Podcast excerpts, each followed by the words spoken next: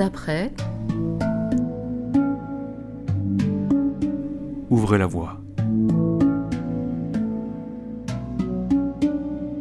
Mike, chef Santoc. Pourquoi euh, cette euh, dénomination? Alors chef Santoc, euh, c'est pendant mes études de cuisine à l'IFAPME de Liège. J'avais demandé une autorisation pour ne pas porter de couvre-chef en cuisine parce que ça me donne des maux de tête, ce qui avait très peu plu à mon professeur de cuisine.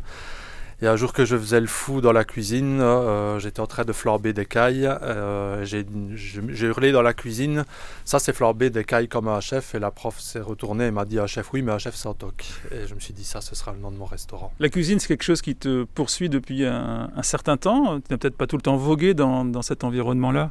Bah, ça vient de ma tendre enfance. Moi, je suis euh, resté les huit premières années de ma vie. Ma maman ne travaillait pas pour s'occuper de mon éducation. Alors, euh, chacun jugera si elle est bonne ou pas. Mais je suis resté beaucoup dans ces jupes et j'ai toujours participé à la réalisation de la cuisine. Et puis, bah, je veux dire, après, euh, quand je suis arrivé à l'âge adulte, j'aidais également mes parents.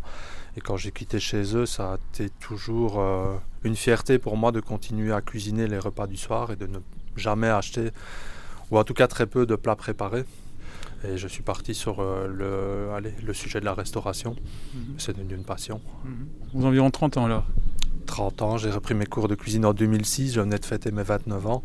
Et j'ai ouvert mon restaurant que j'avais 36 euh, ans. Donc il y avait une ambition d'ouvrir un restaurant. Il y avait derrière l'ambition de revoir complètement ma situation professionnelle, mais quand on sait que l'ORECA est quand même un secteur qui n'est pas très très porteur et qui est souvent dans le rouge, j'ai préféré garder une situation stable euh, à mi-temps et puis bah, de m'épanouir dans le restaurant et ce qui permet de... Le fait que j'ai pas de contrainte financière, bah, ça me permet vraiment de, de, me laisser aller à ma créativité, de faire ce que j'ai envie. Est-ce qu'on peut savoir euh, justement l'autre mi-temps euh, dans quoi tu travailles? Donc euh, je suis dans l'expertise qualité dans le domaine de l'énergie. Donc rien à voir Strictement rien à voir.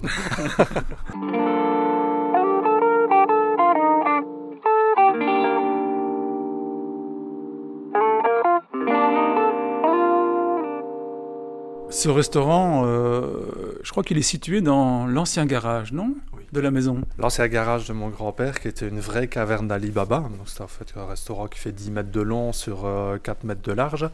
Et il y entrait tout juste sa voiture, parce que le reste, c'était une vraie brocante et un bric-à-brac. donc j'ai transformé euh, donc, ce garage, donc j'ai enlevé la porte d'entrée du garage et j'ai remplacé par une belle vitrine avec une double porte qui s'ouvre vers l'extérieur. Et quand on rentre dans le restaurant, bah, j'ai conservé euh, tous les matériaux euh, d'origine. Donc j'ai essayé de garder des murs apparents. J'ai conservé euh, l'esprit du bois qu'il y avait parce que mon, grand-père travaillait beaucoup le bois et mon papa est menuisier. On a également gardé tout ce qui était pierre bleue au niveau des sols et autres. et on a essayé de également décorer avec tous des meubles qui viennent tant de ma famille du côté de mon papa que de ma maman. Donc c'est vraiment un esprit familial qu'on a essayé de conserver. Mm-hmm. Alors si on se rencontre aujourd'hui, c'est parce que j'ai eu l'occasion de, voir euh, quelques vidéos que tu as postées euh, il n'y a pas tellement longtemps. C'est une sorte de coup de gueule en fait. Euh, voilà un peu la raison pour laquelle je suis ici. On va en parler. Mais avant d'en parler, ce qui serait intéressant, c'est de connaître un peu plus ta démarche. Ce qui est important, c'est le, ce que je vois ici devant moi, c'est l'authentique, le cuisiner, le vivre. Donc derrière tout ce travail que tu peux faire, il y a une philosophie euh, de vie aussi euh, assez particulière. Il y a une vraie philosophie de vie. Donc en fait, on a décidé, lorsqu'on a commencé euh, le restaurant, de se rapprocher des producteurs locaux, ce qu'on le faisait déjà depuis des années, même si on avait eu tendance légèrement à dévier et à rejoindre les supermarchés par facilité. Moi, je suis retourné à tout ce qui avait trait à mon enfance. Mon enfance, il y avait un jardin chez mes parents, on mangeait euh, les produits du jardin, on avait une petite supérette locale, on n'allait pas dans les supermarchés. Tout fonctionnait bien, tout allait bien. Et c'est tous ces souvenirs de mes grands-parents, tout ce que j'ai appris de mes parents également, qui ont fait que bah, j'ai décidé de décliner ma vie comme ça parce que je trouvais qu'elle était beaucoup plus belle et beaucoup plus simple et en l'occurrence beaucoup plus authentique. Mhm. Donc c'est vers ce mode de l'authenticité que j'ai essayé de retourner et c'est la raison pour laquelle bah, j'ai tout d'abord écrit un livre en 2020, donc en, oui, oui c'était en fin 2020 que j'ai auto-édité mon livre.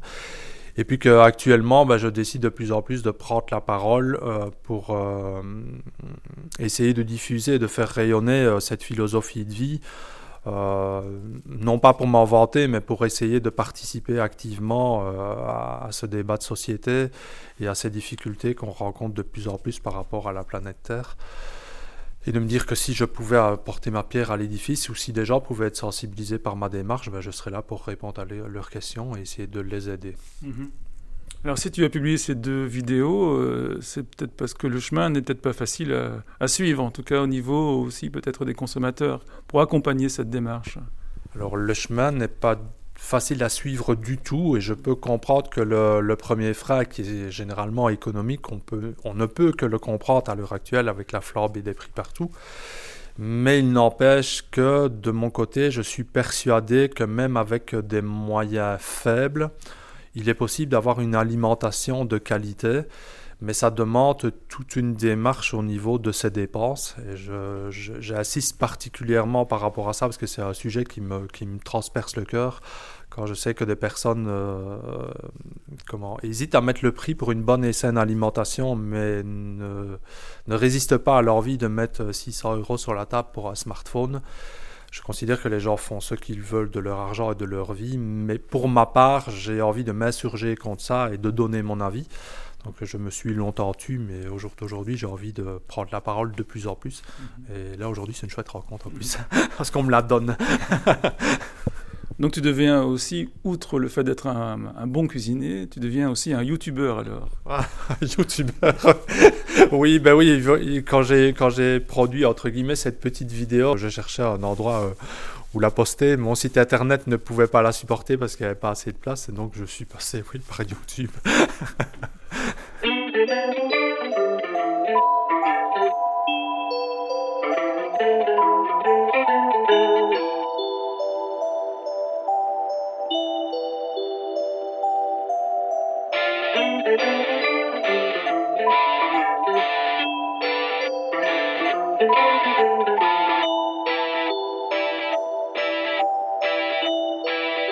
restaurant a une particularité, c'est qu'il ne fonctionne qu'un week-end par mois, plus ou moins. Oui, tout à fait. Donc, euh, c'est une nouvelle formule qu'on a lancée ici début 2022, qui s'appelle la table authentique, pour faire un clin d'œil euh, à mon livre. Et nous ouvrons en effet, euh, c'est généralement le deuxième week-end du mois, et on fait une ouverture le vendredi soir et le samedi soir. Alors on sait mettre entre 18 et 20 couverts dans le restaurant, ça dépend un peu comment les, les réservations se prennent, comment on peut disposer les tables pour que chacun ait suffisamment de place pour, euh, pour aller s'épanouir pendant la soirée. Donc c'est généralement 18 couverts. Mhm. Et alors euh, ben, ce qui est chouette, c'est que quand je présentais le, le, restaurant, je parlais beaucoup de la famille et je travaille avec la famille puisque mon hôtesse de salle est ma maman.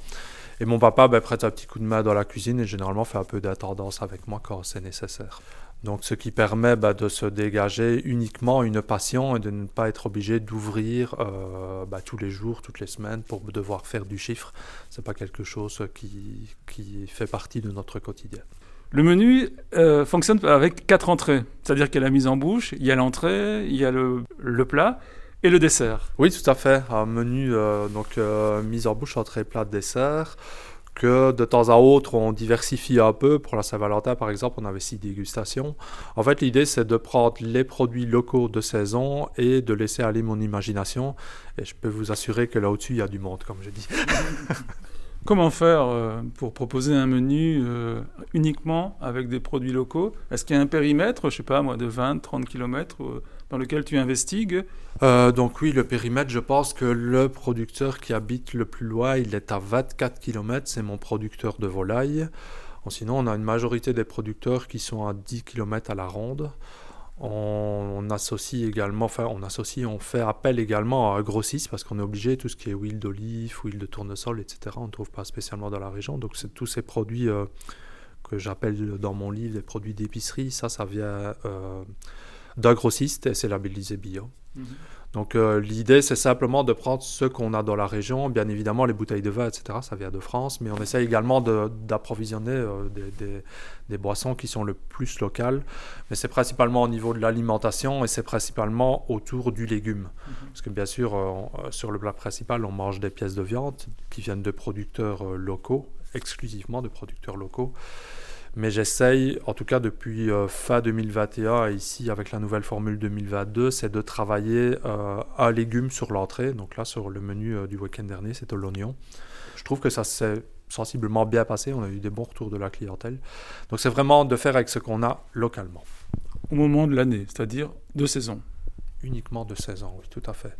Comment à la fois tu es perçu par les producteurs que tu rencontres, euh, qui sont peut-être étonnés par ta démarche, et aussi comment es-tu perçu par ta clientèle, euh, qui peut être aussi étonnée ou alors sensibilisée par ta démarche? Alors les producteurs, euh, de plus en plus, ils nous tordent la main. Au départ, ça a été très compliqué parce qu'il faut savoir que ces gens-là, bah, ils ont euh, une situation économique qui est, qui est parfois difficile. Et nous, on n'avait pas simplement de volume parce qu'étant donné qu'on n'ouvre pas souvent, on n'avait pas beaucoup de volume chez eux, donc euh, ils nous tordaient pas facilement la main. Dernièrement, on a fait la, connaissance d'un nouveau producteur qui produit du porc, du bœuf et de l'agneau.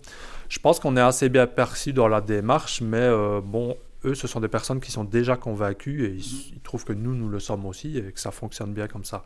Par rapport à la clientèle, euh, ben, soit on a des clients qui sont complètement convaincus par la démarche du bio, du durable et du local, et là, on n'a pas vraiment euh, de on n'a pas vraiment un discours à faire. Mm.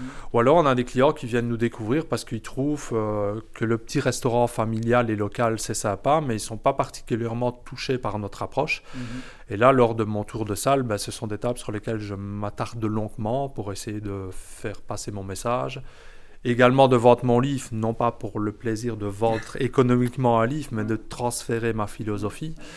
Et là, ça commence à, ça commence à bien marcher. Donc, je suis assez, euh, je suis assez heureux. Et puis, comme je dis toujours, quand sur un week-end de peut-être 40 couverts, je touche deux convives, moi, je suis, je suis heureux.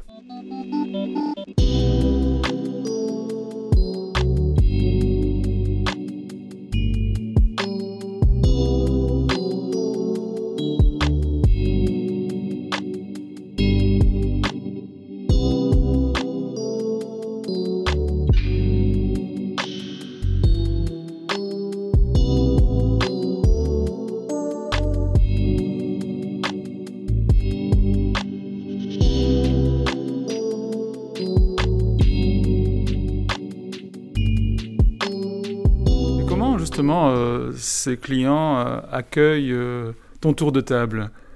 Parce que souvent, bah, le restaurateur, on ne le voit pas trop, il est dans sa cuisine, et puis c'est pas c'est pas fréquent qu'on ait un discours comme ça qui, porte aussi sur la manière de, travailler. C'est vrai que généralement, et en, tout cas au début de la grande cuisine française, les, cuisiniers étaient cachés dans les caves, et puis un peu après, c'est Monsieur Bocuse avec toute sa clique qui a fait une starification du chef, et maintenant beaucoup de chefs sont devenus des stars. Moi, c'est pas du tout ce que je veux être.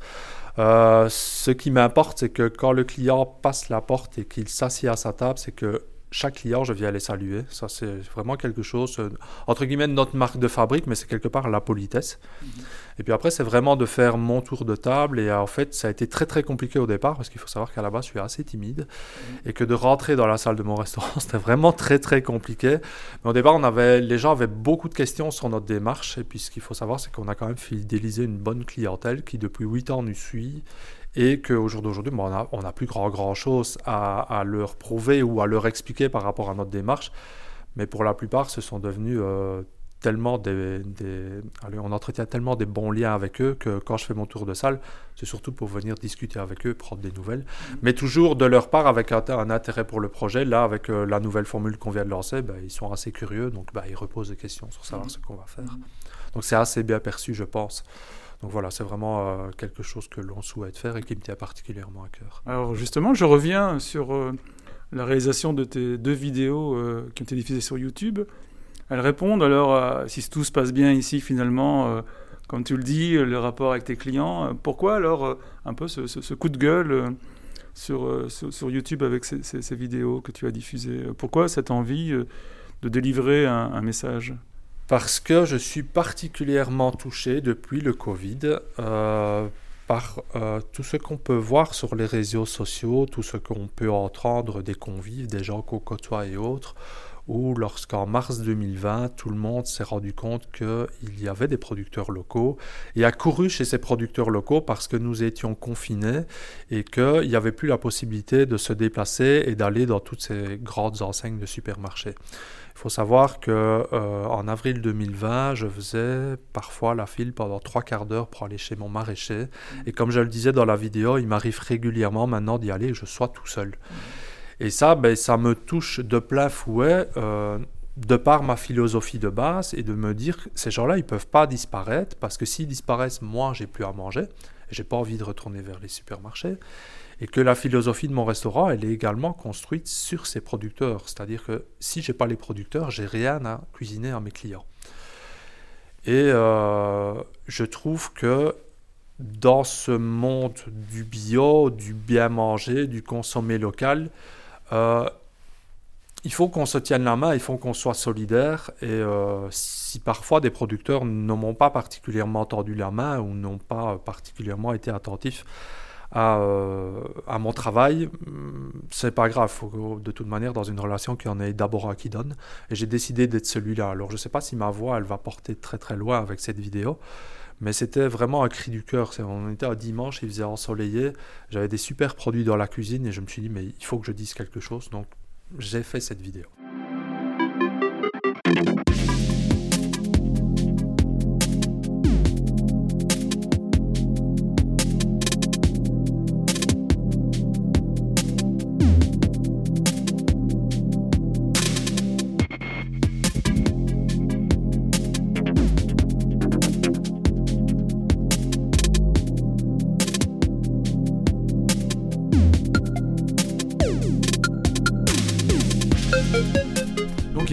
Alors.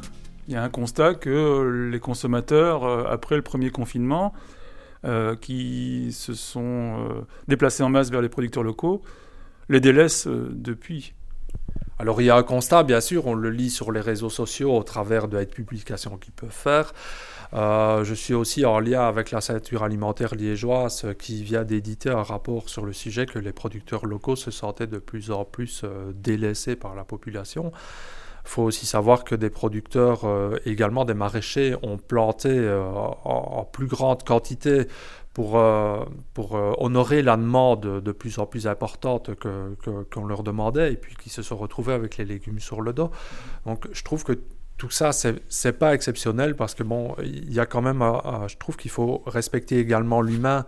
Ces gens-là, ce sont des personnes qui sont passionnées par leur travail, qui, c'est vraiment des sacerdoces, c'est une vie complète qui consacre à leur métier et à produire euh, avec conscience, avec euh, tous les bons principes pour nourrir correctement les gens. Je trouve d'abord qu'on leur doit du respect. Et j'ai trouvé que cette attitude de beaucoup de personnes lors du confinement, c'était une très très grande hypocrisie. S'il y avait quelque chose que je ne supporte pas, c'est l'hypocrisie. Et j'aime que les choses, encore une fois, on retombe sur le sujet de mon livre, j'aime qu'il y ait de l'authenticité dans toutes les relations avec les différentes personnes que l'on peut côtoyer. Et j'avais tellement espoir quand le confinement est arrivé, avec toute la douleur euh, que cela pouvait apporter à des personnes et des familles qui étaient en deuil ou qui étaient malades. J'ai vraiment vu là, je me suis dit, il va y avoir un sursaut de la population, mais malheureusement, les gens sont retournés vers... Euh, pas vers la grande distribution. Comment tu expliques euh, cet état de fait? Je n'ai pas d'explication malheureusement. Je ne me l'explique pas. Oui, non, il y, a, quand même, des, je pense, des tendances que l'on peut, euh, que l'on peut dégager. D'une part, le prix. Euh, d'autre part, il faut savoir que ben, consommer localement, ça demande de, de l'organisation, énormément d'organisation. Ben, les producteurs, ils ne sont pas ouverts de 8h à 20h comme peuvent l'être les supermarchés. On n'a pas tout sur place. Euh, mais je trouve que, que allez, pour s'alimenter correctement, ça vaut la peine d'être organisé. Et c'est un peu peut-être un objectif d'un prochain travail que je vais faire, c'est d'essayer d'expliquer aux gens comment on s'organise pour arriver à s'alimenter euh, correctement. Une éducation à l'alimentation. Oui, c'était un peu l'objet de mon livre également, de faire découvrir les produits. Euh, différentes personnes. On, a longtemps, au début du restaurant, euh, mis des produits que les gens disaient euh, Mais qu'est-ce que c'est ce produit-là? Mais c'est simple, ça pousse chez le maraîcher. Donc, oui, bien sûr, une éducation, essayer en tout cas d'être de, d'être une vitrine des producteurs. Donc, c'est un peu ce qu'on va faire avec le, le producteur dont je parlais tout à l'heure euh, pour, le, pour qui j'ai écrit des recettes. Mhm. Donc en fait, j'ai écrit des recettes avec euh, les produits euh, qu'ils mettent sur leur petit marché, mais c'est également de leur acheter leurs produits et de les cuisiner dans mon restaurant. Donc c'est de devenir une vitrine pour ces différents producteurs. Et là, bientôt, je vais lancer donc un appel via les réseaux sociaux à dire aux producteurs qui qui lancent une démarche, qui ont une difficulté ou qui ont envie peut-être de plus s'afficher, c'est de faire des partenariats, leur dire bah, je prends vos produits, je les mets à ma carte dans un menu et on essaye bah, euh, via les réseaux sociaux parce que bah, je n'étais pas très pour ça à la, base, mais je trouve que c'est quand même positif parce qu'on s'est aussi rencontré via, les réseaux sociaux. C'est de se dire bah, on essaye de, bah, oui, de faire vitrine, quoi, de, de, de montrer, de faire des partenariats et de faire euh, bah, tourner le commerce localement.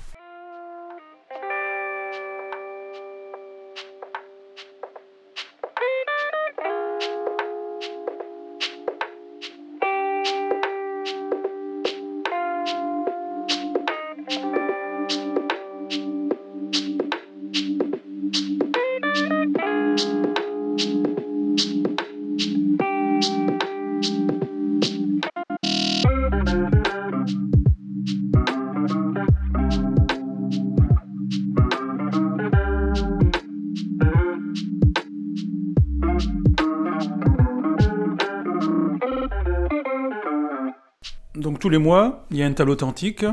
L'inspiration te vient de, quelle manière euh, pour, euh, pour tes menus euh? J'imagine qu'il y a une recherche, à la fois peut-être de goût, mais une recherche peut-être aussi intellectuelle, à faire partager avec tes futurs convives. Donc la recherche, bah, elle est, c'est tout le temps. Donc la, la précédente table, c'était le week-end dernier, vendredi et samedi, et dimanche après-midi, j'étais déjà en train de chercher pour la table du mois prochain. Mhm. Euh, il y a une base, comme je le disais tout à l'heure, ce sont les produits euh, de saison et de proximité. Donc, qu'est-ce qu'il y a pour le moment? On regarde chez les maraîchers, on regarde chez les producteurs de viande ce qu'ils ont comme belles pièces. Et puis à partir de là, ben, on laisse aller son imagination, mais on essaye également euh, de raconter une histoire.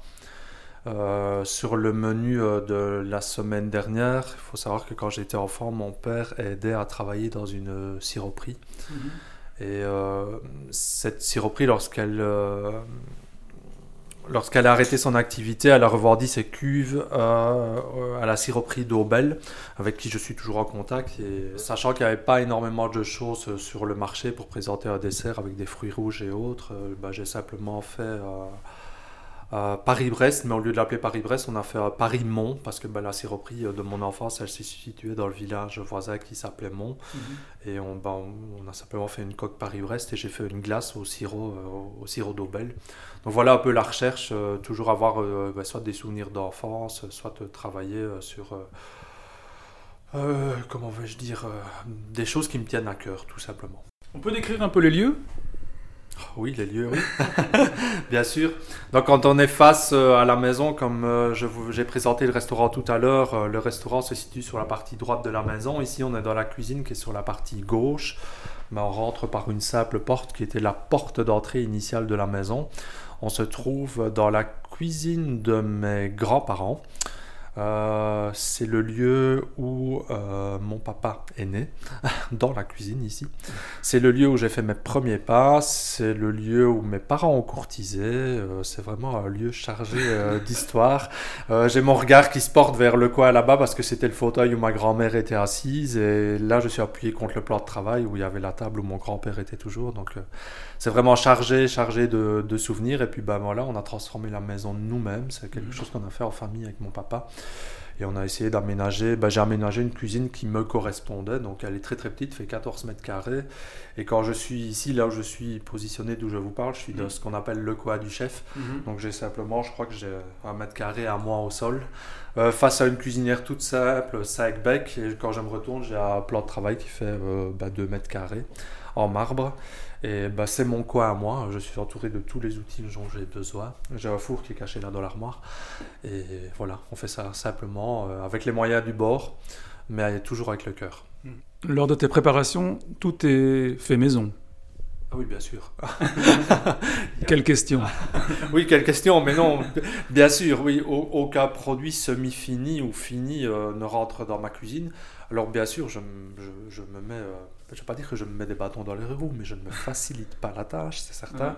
Euh, non, non, tous les produits rentrent bruts et sont faits maison. Donc là, on vient d'ajouter sur la table authentique, on a ajouté un petit poids supplémentaire, c'est que euh, je fais le, le, pain maison pour le privé et on, on, a ajouté du pain sur la table, tout simplement. Donc c'est fort apprécié par les clients également.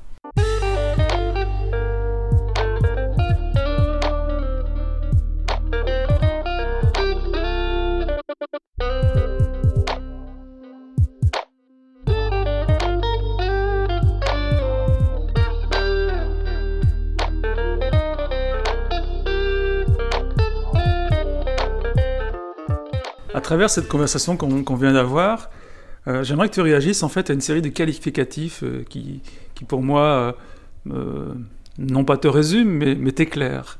Si je te dis que Mike, tu es un cuisinier engagé, tu me dirais quoi? Assurément. Et ça, je le défends.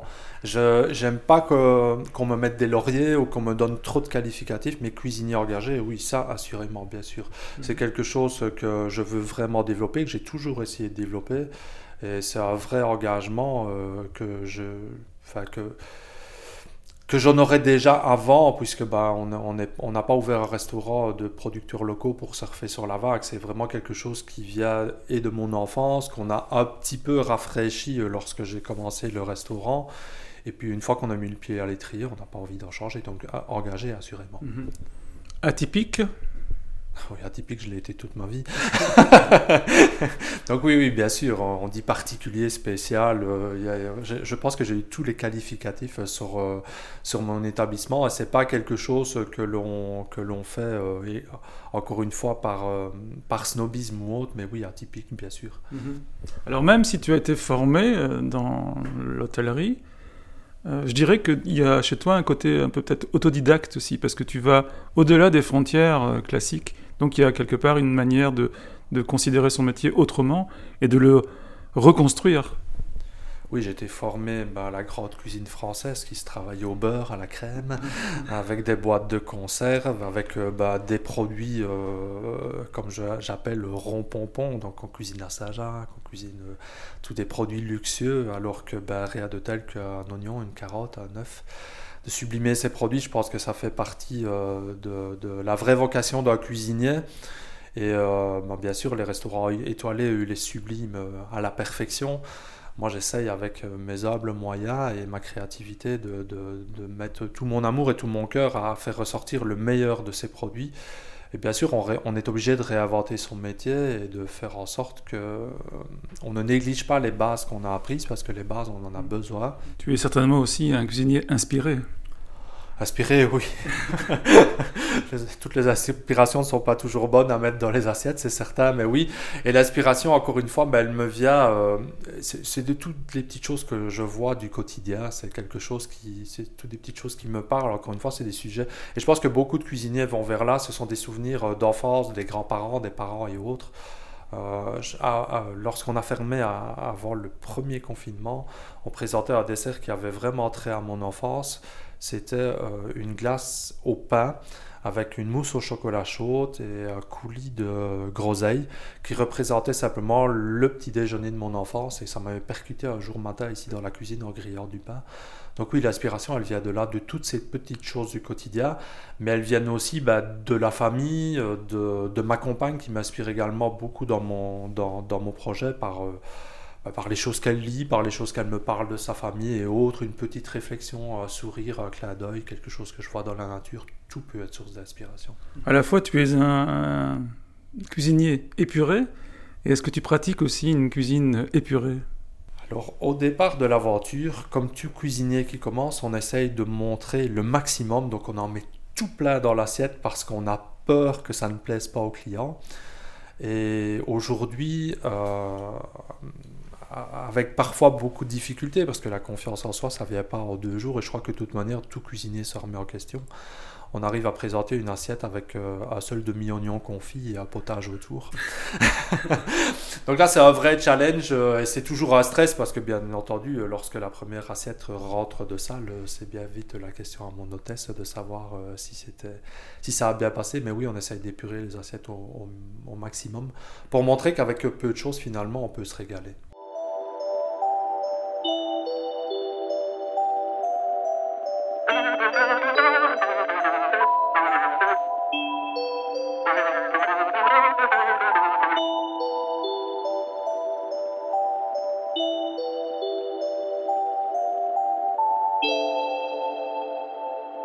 Donc la cuisine, c'est une vraie philosophie de vie, à la fois extérieure, il y a le restaurant, il y a la cuisine, mais aussi intérieure. Oui, ça me nourrit profondément, spirituellement, philosophiquement.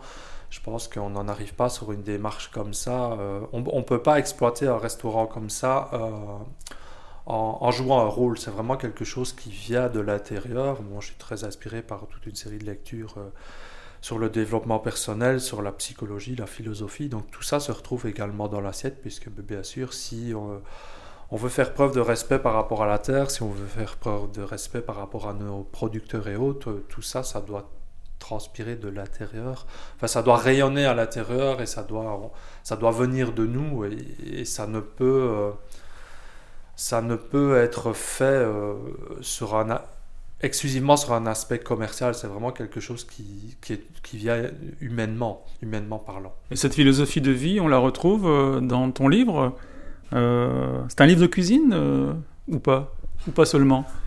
Ou pas, Plutôt ou pas seulement. Donc c'est un livre où en effet je présente plutôt des techniques culinaires que des recettes. C'est-à-dire que je ne veux pas donner la recette d'un cake au chocolat, mais je vais donner la recette de tous les cakes.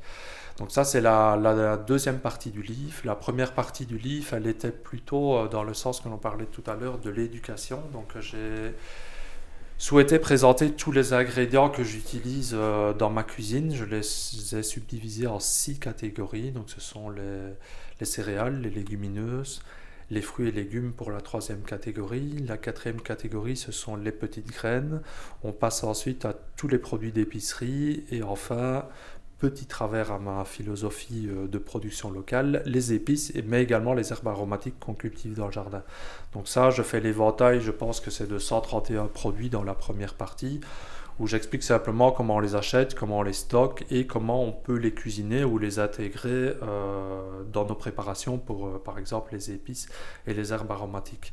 Et en fait, et enfin, pardon, la troisième partie du livre, elle, est plus venue du confinement où je commençais déjà à m'engager et à parler, comme j'ai pu le faire dans la vidéo dont on parlait, euh, sur ma philosophie de vie et sur la manière de consommer différemment. Est-ce que tu penses être euh, un cas un peu à part par rapport à tous tes collègues, par rapport à la cuisine, par rapport à la manière d'envisager ce, métier de, de cuisinier? Avec beaucoup d'humilité, j'ai envie de répondre oui quand même, malgré tout.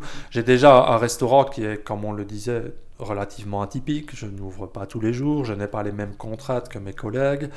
Donc évidemment, euh, je peux beaucoup plus m'engager et je peux, et c'est en tout cas ce que j'ai souhaité faire depuis 2022, euh, parler beaucoup plus ouvertement, sans, même si c'était avec respect avec tout le monde, pour tout le monde, je n'ai pas peur de choquer et je n'ai pas peur de m'attirer les foudres d'une certaine partie peut-être de ma clientèle parce que comme je le disais, je n'en vis pas. Mais je veux vraiment rester authentique par rapport à ma démarche et continuer à euh, donner les cris du cœur. Donc euh, assurément que je ne me retrouve pas inclus, enfin je ne m'en sens pas non plus exclu, mais je ne me sens pas spécialement comme les autres restaurateurs euh, bah, pour toutes ces raisons.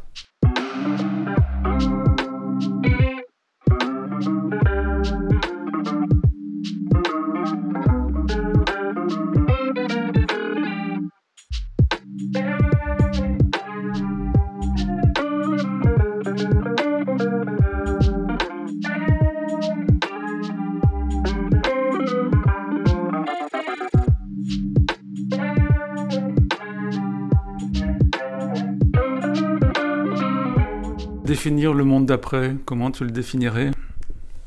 Alors, euh, le monde d'après, euh, ça serait peut-être une grande utopie de ma part, mais euh, moi je souhaiterais, et en tout cas c'est ce sur quoi je travaille, que les gens réfléchissent à, ce constat, même si j'aime pas beaucoup les, les statistiques, mais c'est une que j'ai lue et que j'ai fait transparaître dans mon livre. Il faut savoir qu'en 1960, 60% des revenus des ménages étaient consacrés à l'alimentation alors qu'en plus à ce moment-là, les gens avaient un jardin, un potager, et, pour la plupart euh, avaient également, ben, j'ai pas des poules, cochons et autres, mais quand même 60% de leurs revenus étaient consacrés à l'alimentation.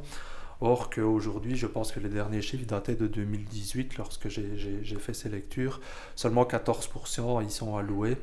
Et c'est le même budget qu'on alloue aux, aux télécommunications, au divertissement.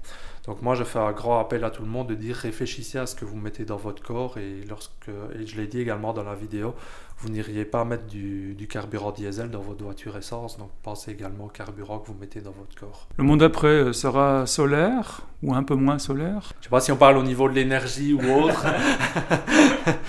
je me dis que le monde d'après, il devrait vraiment réfléchir. Et en tout cas, le monde d'après, le monde, il sera toujours là.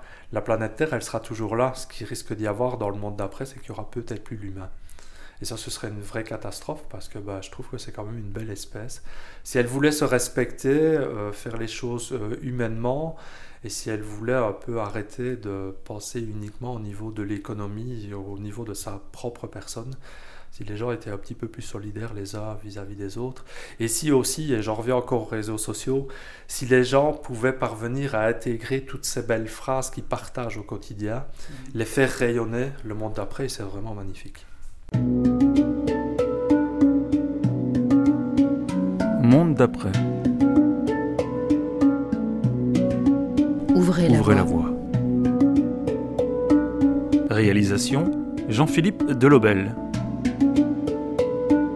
Retrouvez tous nos podcasts en accès libre sur monded'après.net. Vos idées et vos suggestions, une adresse mail info monded'après.net.